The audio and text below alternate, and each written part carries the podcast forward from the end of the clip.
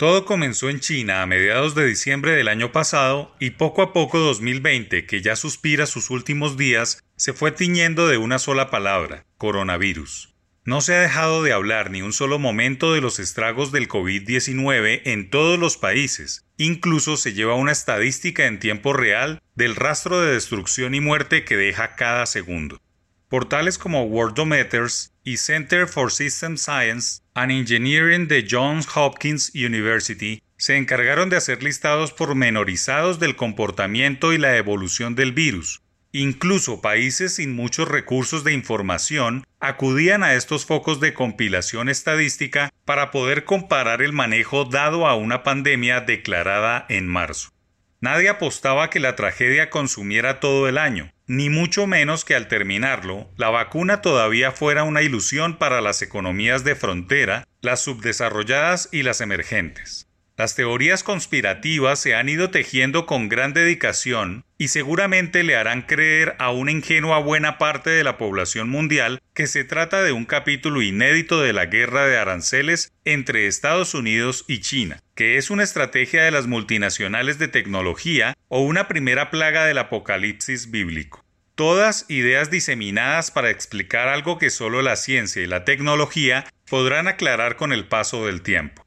El año que cierra su página registra en todo el mundo cerca de 76 millones de contagios oficiales, más de 1,7 millones de muertos, 21 millones de casos activos y un universo de miedo y restricción que ha llevado a que no solo las grandes metrópolis cierren sus pulmones vitales, como son el turismo, los negocios y el entretenimiento, sino también a que muchos ruralistas les ha dado la razón de que lejos de las grandes urbes está el futuro que ellos han promulgado por años.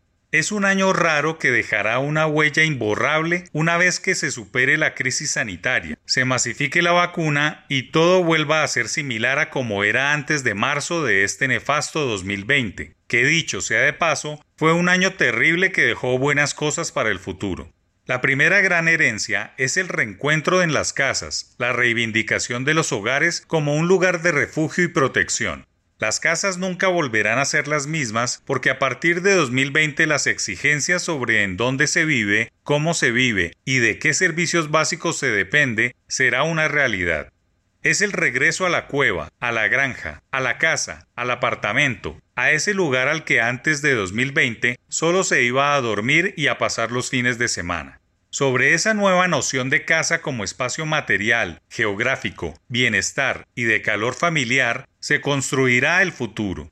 Es un imperativo rediseñar las casas, independientemente del concepto de familia que se tenga, de sus cualidades o cantidades, en adelante será el regreso del espacio vital, pues el coronavirus ha dejado la enseñanza que hay amenazas presentes que pueden cambiar de rumbo a la humanidad entera.